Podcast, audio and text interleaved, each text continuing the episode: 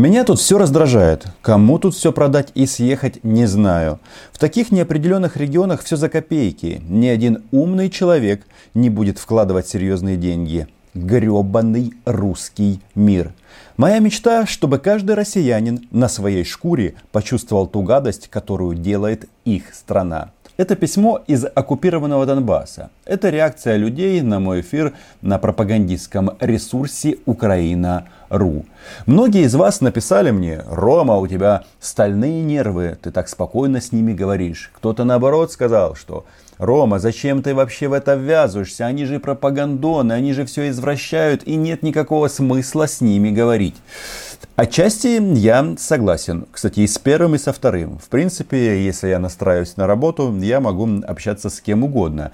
А, ну, очень важно, чтобы у них просто автоматов не было в руках, а то, знаете, это нечестно. Я же журналист, у меня-то оружия нет, только микрофон и камера. Так вот, а, этот эфир был а, посвящен ситуации на линии соприкосновения, линии фронта и работе эм, контрольно-пропускных пунктов. И, естественно, как это принято у российских пропагандистов, они все извратили. Как они это видео назвали у себя? Я вам скажу. Цимбалюк рассказал, что Украина сделала для ЛНР и ДНР. Прости, Господи, я эти аббревиатуры не то что терпеть не могу, я их фактически никогда не произношу, только в крайних случаях.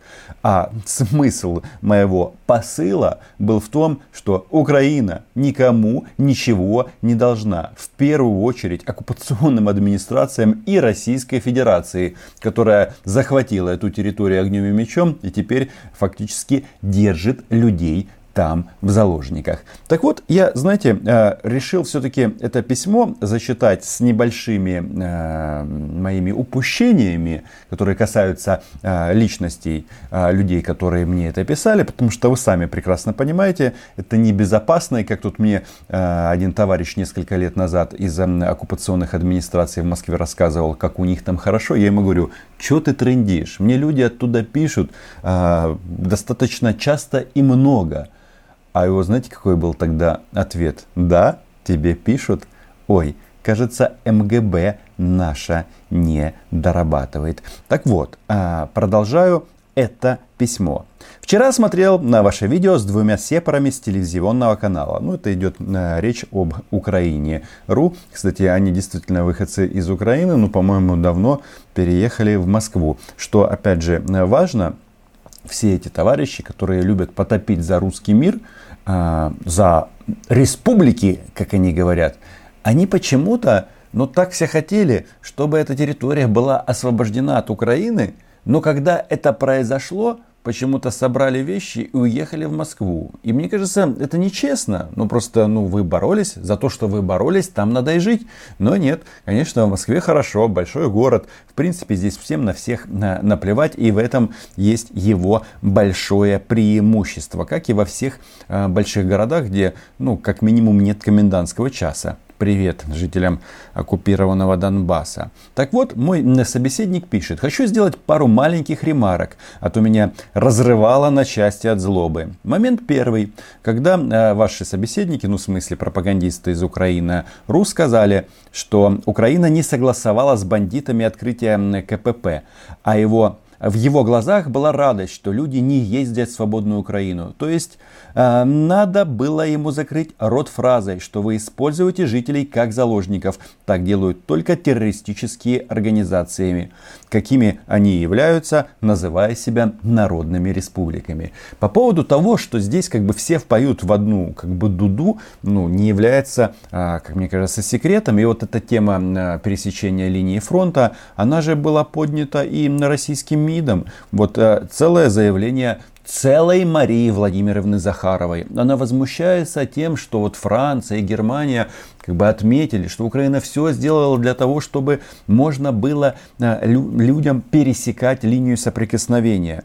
И вот э, цитата из этого комментария Мария Захарова говорит.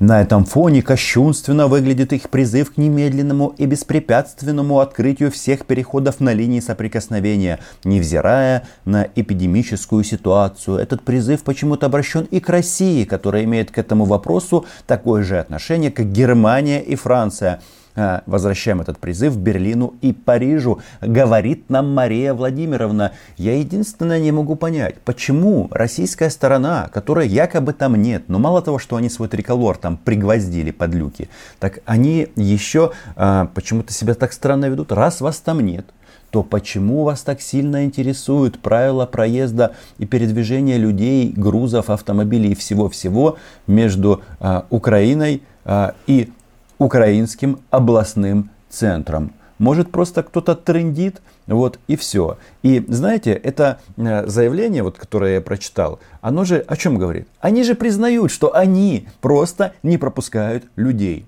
ну, обосновывают это коронавирусом или еще чем-то. Может быть, коронавирусом э, головного мозга. И нужно отдать должное, что отреагировал наша, наша украинская делегация в трехсторонней контактной группе. Они просто э, прямо написали, что с 10 листопада, то есть 10 ноября, з підконтрольного українському уряду боку наказом командуюча апараті Об'єднаних Сил були одночасно відкриті 7 КПВВ. И, между іншим, это публикация, это, кстати, результат работы Арестовича на этой должности, потому что информации стало больше, она стала оперативней. Ну, то есть смысл в чем? Что Украина давно все открыла, давайте перемещаться. А эти товарищи просто держат людей в заложниках. Я возвращаюсь к письму. Мой собеседник продолжает. Надо было сказать им, пусть пропускают людей и посмотрим, ну в смысле этим, на оккупационной администрации, и посмотрим, как поступит Украина. Нефиг согласовывать, только тысяча процентов, что в случае открытия со стороны бандитов украинское руководство, ну имеется в виду пунктов пропуска, украинское руководство вызовет пограничников в смену и станут работать без согласования. И кино а, получится а, некачественное для российской пропаганды, точнее совсем не получится. Жаль, что ты не закрыл рот этой, а, этому собеседнику. Тут а, нецензурное слово, мы его упускаем. Теперь по поводу состояния блокпостов в Дерляне Финляндии и в Украине. Но он, э, нецензурное слово, отмороженный нецензурное слово. Конкретно по Горловке и по Еленовке такая же ситуация. Они отжали заправку и сделали там КПП для машин. Один засранный туалет, хамство, беспредел и коррупция. Для пешеходов сетка, как для макак. Одно окно и часы стояния в очереди. Три деревянных грязнючих туалета. Это просто жопа. Ну, слово жопа упускать не имеет никакого слова. Потому что если на оккупированном востоке Украины жопа под российским флагом, то жопу ты никуда не спрячешь. С украинской стороны все по феншую. Крытое помещение, тепло, 6 человек обслуживают, можно попить чаю, лавочки, чистые туалеты и так далее. В следующий раз таким, цитирую, козлам Скажи, пусть не сравнивают КПП. Разница колоссальная во всем. Скажи, что у тебя есть тоже осведомители, э, кто ездит с оккупированной территории. У меня действительно э, масса собеседников с оккупированных территорий. Я вам даже более того скажу, что я иногда, мне, когда с ними общаюсь, вот мы созваниваемся, я чувствую, что людям просто нужно выговориться. Потому что, ну как, везде эти э, российские черные плащи, говорить ничего нельзя, митинговать нельзя, комендантский час и так далее. Чувствую себя в роли э, психотерапевта. И, конечно, от этих разговоров э, здоровье не прибавляется, потому что ты понимаешь, что там живут точно такие же граждане Украины, как и мы. Согласен, не все. Но часть точно такие же, как и мы, которые ничего, э, которым мы помочь, по сути, не можем на оккупированной территории, потому что мы нация пацифистов, но и с россиянами воевать не можем. Вот. И когда я принял решение зачитать вот это письмо, э, кто-то может мне сказать, а вот тебе там какие-то левые пишут. Нет, э, на самом-то деле, независимо от того, э, Луганск это или Донецк, или какие-то другие города, поменьше на, на оккупированном Востоке, общий посыл, он ничем не отличается. Все пишут одно и то же. И это говорит о том, что эта информация проверенная. Поэтому я решил с вами поделиться. Потому что как бы у нас, наверное, об этом не так много говорят и э, любят похаять нашу прекрасную Неньку. Э, есть за что, это правда, потому что Украина для граждан Украины не всегда мать, частенько мачеха, но это не значит, что ее нужно не любить. И э, вот, знаете, как у нас частенько такой тезис лунае в суспільстве, что хуже не, не будет. Может быть и хуже. Продолжаю читать, мой собеседник возмущается. Как это так они а, обосновывают закрытие КПВВ тем, что а, коронавирус, страшная коронавирусная зараза, как говорит а, российский главнокомандующий Владимир Путин, верховный главнокомандующий. Однако в России да, цитирую, вражки в разы больше ковида. Но почему-то э, перемещаться а, из оккупированного востока Украины в Россию, потом заезжать в свободную Украину можно. И никого этот коронавирус не пугает и не останавливает. Внимание, вопрос. Может быть, просто наши э, российские товарищи, российские захватчики, как всегда, врут, но это же их а, нутро, что еще пишут из оккупированного Донбасса? Просто тупо оккупационные власти отрывают людей от Украины, от близких и родственников. Не факт, что вообще откроют эти пункты пропуска. Украинский язык вообще под запретом. Жена в школе работает. А, собаки женского рода, это я перефразирую, полностью все, все убрали, убрали все, что связано с Украиной. Еще момент, когда твой э, пропагандист говорил за экономические связи, надо было сказать ему, давайте начнем работать по налоговому законодательству Украины и платить налоги в Украину. Они же пенсии требуют. Уверен, что сразу бы заткнулись. И, кстати, вот по поводу пенсии, это действительно было очень много э, замечаний, когда э, граждане Украины со свободной территории пишут абсолютно обоснованно, что ну как это так? Вы требуете пенсии, но при этом не платите э, налоги в бюджет Украины. Вот там был такой э, пассаж во время этого эфира, что вот люди заработали эти пенсии, и теперь Украина им обязана. Но если так размышлять, ну вот смотрите, Советский Союз у нас был и накрылся, и слава богу. Но Российская Федерация называет себя правоприемником, правоприемником. Правильно? Правильно. Только раз это так, Тогда платите всем жителям бывшего Советского Союза пенсии, кто их заработал в Советском Союзе. Но почему-то Раша не спешит это делать. И здесь вот я э, лично за то, чтобы э, эту систему, ну как бы из гуманитарных соображений э, как-то отладить и пенсии тех, кто заработал, и важно, чтобы как-то предусмотреть, что тот, кто не стрелял в украинских солдат, продолжали платить. Но если человек как бы преступник, то ему вот, а не украинскую пенсию. По-моему, это по-честному и справедливо. Но Факт остается фактом. Ни Донецк, ни Луганск налоги вы не платите. Это не, вина, не вина людей. Ну, как бы, э, просто я к чему это веду? Что, когда вы не платите налоги, а получаете украинские пенсии, то это Украина мать вам дает. И вы должны это ценить. Понимаете, в чем дело? Вот и все. Хотя э, есть там разные истории. Очень многие почему-то бабушки и дедушки считают, что очень классно получать две пенсии. И в Украине, и э, в Российской Федерации. Ну, две пенсии, конечно, лучше, чем одна. Однако, видите, есть везде эти побочные эффекты. Как от российской вакцины по коронавирусу. Угу. Комендантский час. Ну и вообще отсутствие каких-либо перспектив для захваченных территорий. Продолжаю читать письмо. А то эти товарищи хотят легализовать экономическое сотрудничество. Ищут лохов, в общем, ты красавец, удачи не в легком пути, береги себя, дураков вражки хватает.